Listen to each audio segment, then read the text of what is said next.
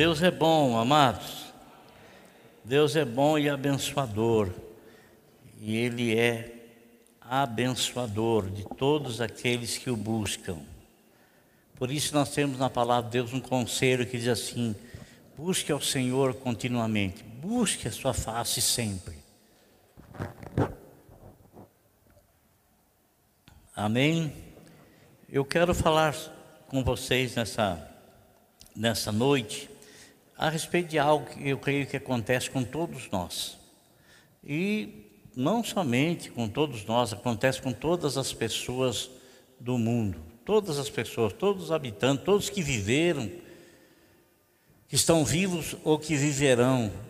Acontecem situações adversas, situações contrárias, e muitas vezes, quando nós estamos vivendo situações adversas, situações contrárias, passa muitos pensamentos pela nossa cabeça, principalmente quando nós nos deparamos com determinada situação em que nós não vemos condição e possibilidade alguma de superar e de vencer, e que se a gente não conseguir vencer aquilo lá, a nossa vida parece que termina, que acaba, parece que não há mais razão e nem sentido para viver.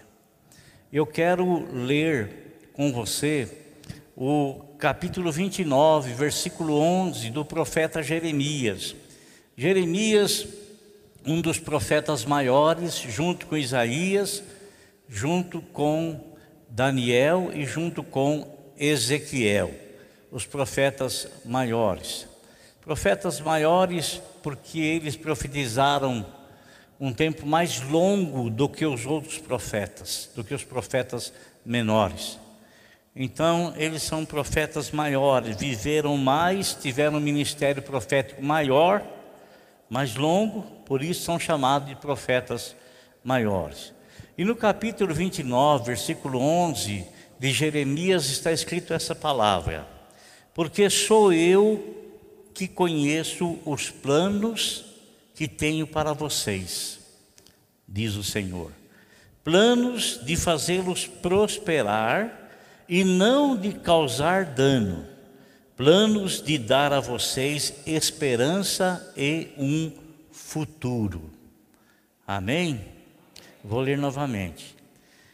Jeremias profetizou, ungido pelo Espírito Santo, o Espírito de Deus tomou os lábios dele, tomou a boca dele, falou essas palavras e ele as escreveu. Porque sou eu que conheço os planos que tenho para vocês, diz o Senhor. Planos de fazê-los prosperar e não de causar dano, planos de dar a vocês esperança e um futuro. Amém? Agora, isso, esse, esse versículo que eu li, eu li na Bíblia Nova Versão Internacional. Agora eu quero ler aqui numa outra versão, né, que eu trouxe aqui, essa versão da Sociedade Bíblica do Brasil, essa é a versão ao meio da revista atualizada. Está escrito assim, não muda nada, né? O significado é o mesmo. Algumas palavras é, são colocadas é, em, em no, dentro do versículo anterior ou posterior. Está escrito assim: Eu é que sei que pensamento tenho a vosso respeito, diz o Senhor. Pensamento de paz e não de mal, para vos dar o fim que desejais. Amém? Glória a Deus. Sabe, irmãos, é, Jeremias, ele escreveu, ele falou sobre isso, mas ele teve momentos difíceis na vida dele, assim como você tem, assim como eu tenho. Não pense você que esses homens, homens que foram tremendamente usados por Deus, eles viviam num plano superior ao nosso plano. De jeito nenhum. Eles eram homens exatamente como eu e como você, cheios de erros, cheios de falhas, conflitos de pensamento, conflitos de ministério, conflitos de liderança, conflitos, coisas difíceis eles viveram e eles passaram. Você note bem uma coisa: Às vezes, nós temos alguns pensamentos na nossa cabeça que nós temos até vergonha de falar para uma outra pessoa e aquela outra pessoa tem os mesmos pensamentos e ela tem vergonha de falar para outra pessoa, porque às vezes a gente se acha assim, ser superior a um, ser superior ao outro, superior. Irmão, todos nós precisamos da graça de Deus na nossa vida. Todos nós erramos, todos nós falhamos, todos nós tropeçamos, todos nós caímos. Mas quando nós caímos, Deus nos põe de pé e Deus fala assim: continue caminhando, continue andando. Porque é com os meus erros que eu vou aprendendo, são com os meus tropeções que eu vou aprender a, a, observar melhor as coisas, analisar melhor o caminho, para que eu não venha tropeçar na mesma pedra que eu tropecei. Então a gente passa a analisar a vida de uma, assim, de uma maneira é, é, com maior discernimento né? A gente começa a observar as coisas assim, é, as atitudes que eu tinha ontem, hoje eu não tenho mais. Não é, não quer dizer que eu não tenha outras atitudes que eu venha errar. Não, tenho sim. E todos vocês também têm. Todos vocês que estão nos acompanhando, todos nós temos. Nós erramos e nós falhamos. Mas glória a Deus que Deus não pega o dedo dele e aponta na nossa cara e fala: você é isso, você é isso, você é aquilo. Não. Ele estende para nós a mão dele e fala: Vamos nos colocar em pé e vamos continuar a caminhada. É importante isso na nossa vida, irmão. É importante nós termos essa consciência. Muito embora em determinada situação da nossa vida a gente é levado até o desespero. A gente é levado até a momentos assim de angústias terríveis e às vezes até momentos de depressão de depressão, de você não ter mais e não querer mais viver e você não ver mais sentido para a vida. Acabou o propósito, acabou o objetivo. Por isso que é necessário termos planos para a nossa vida. Por isso que é necessário termos um projeto de vida para nós. Para nós. É necessário nós termos. Sabe, irmãos, Moisés um tremendo homem de Deus, ele teve um momento de desânimo na vida dele. Teve. Elias, um tremendo homem de Deus, um homem que orava ao Senhor e coisas maravilhosas aconteciam. Chegou um momento que ele perdeu a expectativa de vida. Ele falou: Senhor, olha, leva-me embora, tira a minha vida. Ele, chegou assim ao desespero, né? De não querer mais viver, por quê? Porque ele achou que tudo já tinha se esgotado, ele já tinha feito o que era necessário fazer, já tinha feito tudo, e ele não via mais por que permanecer aqui nesse mundo, permanecer aqui nesta terra. Eu quero falar com vocês a respeito de uma passagem muito importante e interessante que aconteceu com esse homem chamado Elias e com uma mulher, uma viúva da cidade de Serepta, uma cidade que ficava entre Tiro e Sidom. E nosso Senhor Jesus Cristo fez referência a isso lá no Evangelho de, de Lucas, no capítulo 4, versículo 25 e 26. Ele falou assim: no tempo de Elias havia muitas viúvas em Serepta, havia muitas viúvas mas Deus enviou Elias a uma única viúva. E ele foi enviado por Deus a essa mulher, porque Deus tinha um propósito. Deus tinha um propósito.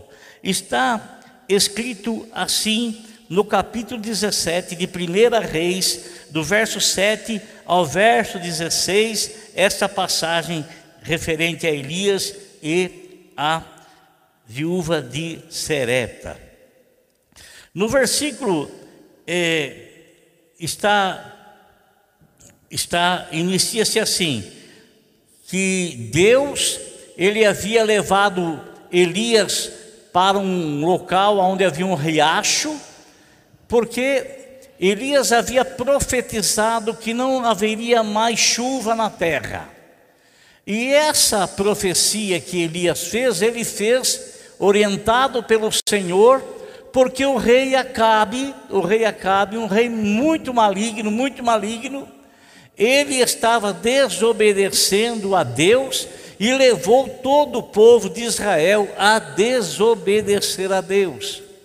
Consequência é que Deus cerrou os céus, disse para Elias falar para Cabe: não vai chover mais até o dia que eu falar que vai chover. Ele disse isso inspirado pelo Espírito Santo, né? E verdadeiramente o céu cerrou-se. O céu cerrou-se. O que estava acontecendo? Não podia se plantar, não podia se colher. O que se havia armazenado, o povo já havia comido e eles começaram a ter dificuldade. Então Deus enviou Elias para um local chamado Riacho de Quirite. E ele esteve lá, e ele estava à beira desse riacho, e ele estava ali. A Bíblia nos fala assim que Deus determinou que os corvos levassem carne e pão para Elias. Não é corvo que nós conhecemos aqui, né? é, falamos erradamente corvo, o nome real, é urubu, né? Nós não temos nem essa ave corvo que fala a Bíblia aqui no nosso país, né? Não temos. Não é, é urubu que a gente às vezes fala Corvo não tem nada a ver, é outra espécie de ave. E Deus ordenou que esta ave levasse carne e levasse também o pão. E Elias foi se alimentando, comendo e bebendo da água do riacho. Mas a seca foi tão grande, tão grande, tão grande, que o riacho secou-se. Ao secar-se o riacho, Deus disse para Elias uma frase é, um, Deus deu uma ordem para Elias.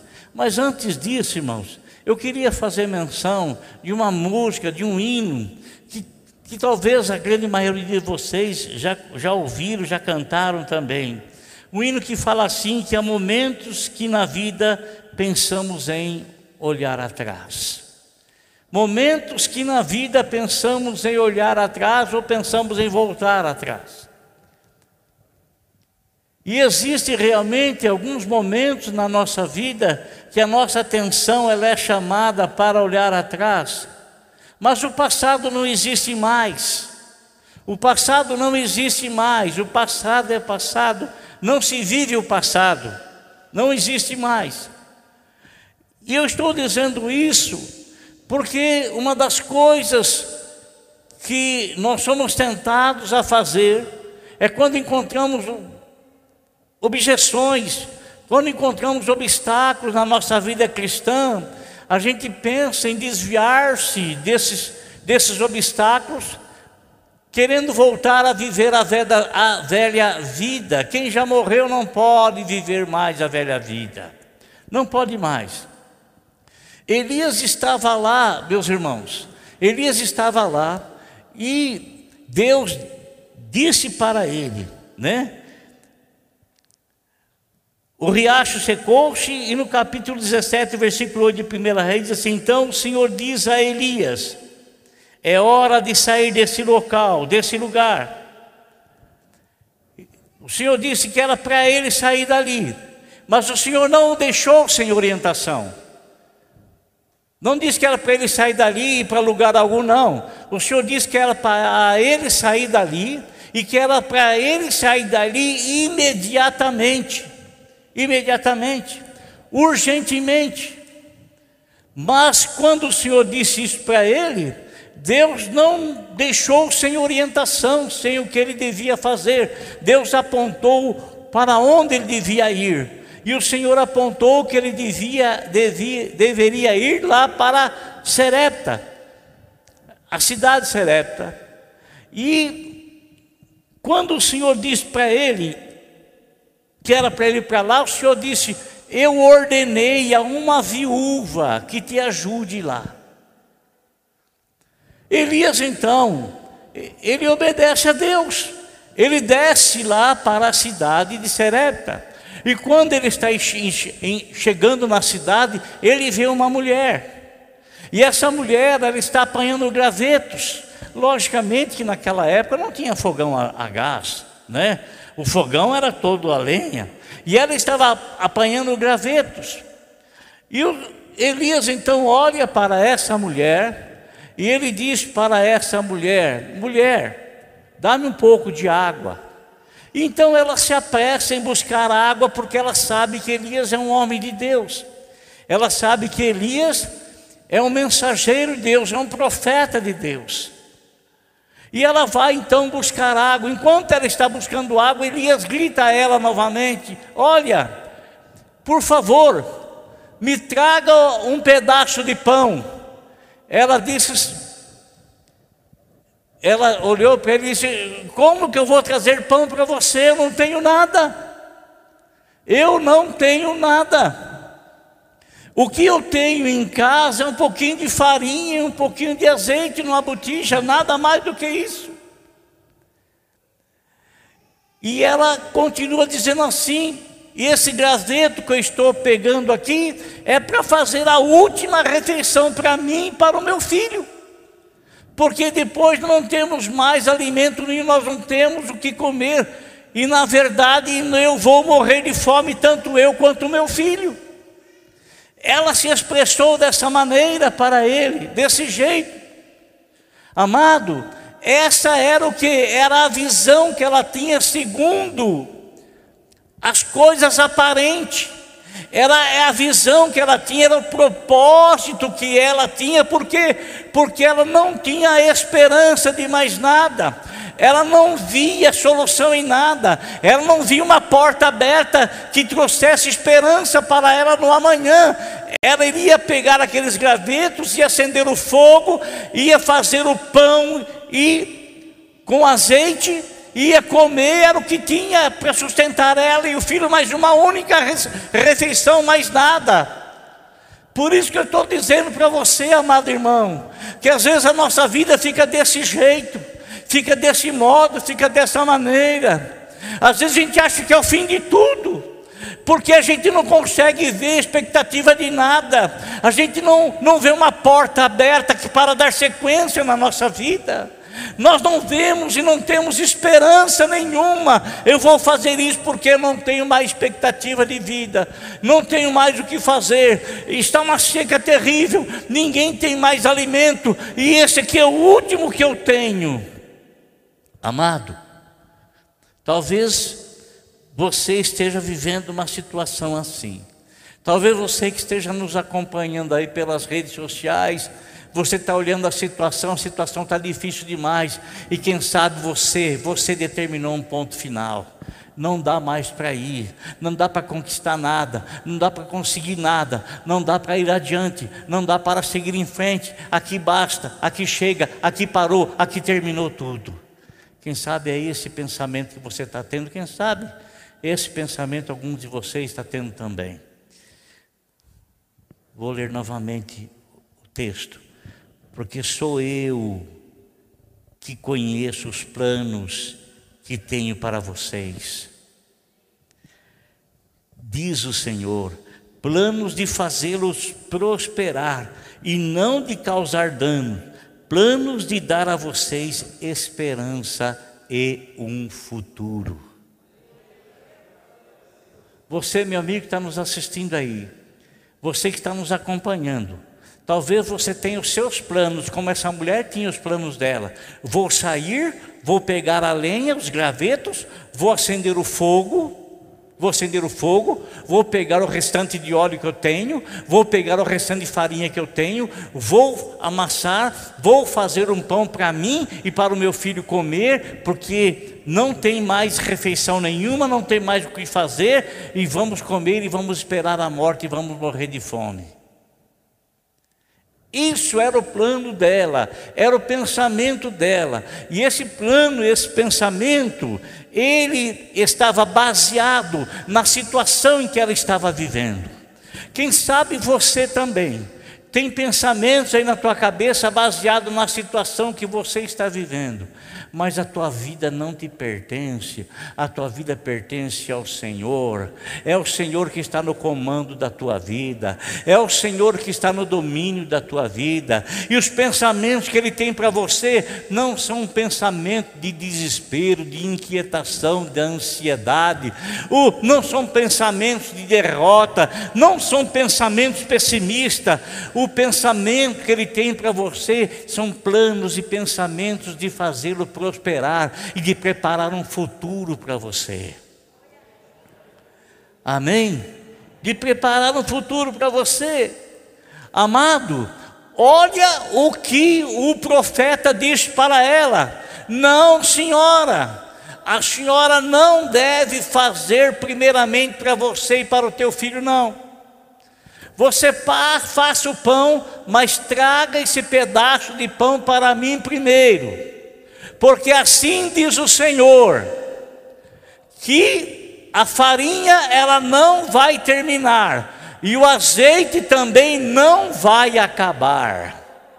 Então havia uma palavra de bênção sobre a vida dela, mas ela tinha que desafiar a, o coração dela, uma, desafiar a fé dela, a fé dela. Eu tenho pão, eu, vou, eu tenho a farinha, tenho o azeite, e é o suficiente para me fazer um pão, para mim comer, para o meu filho comer não é uma refeição abastada, não é uma refeição que vai poder guardar amanhã, é um pouquinho só, só vai dar para alimentar eu, meu filho, mais uma única refeição. Agora o profeta está falando para me levar um pedaço de pão para ele, o que, que eu faço?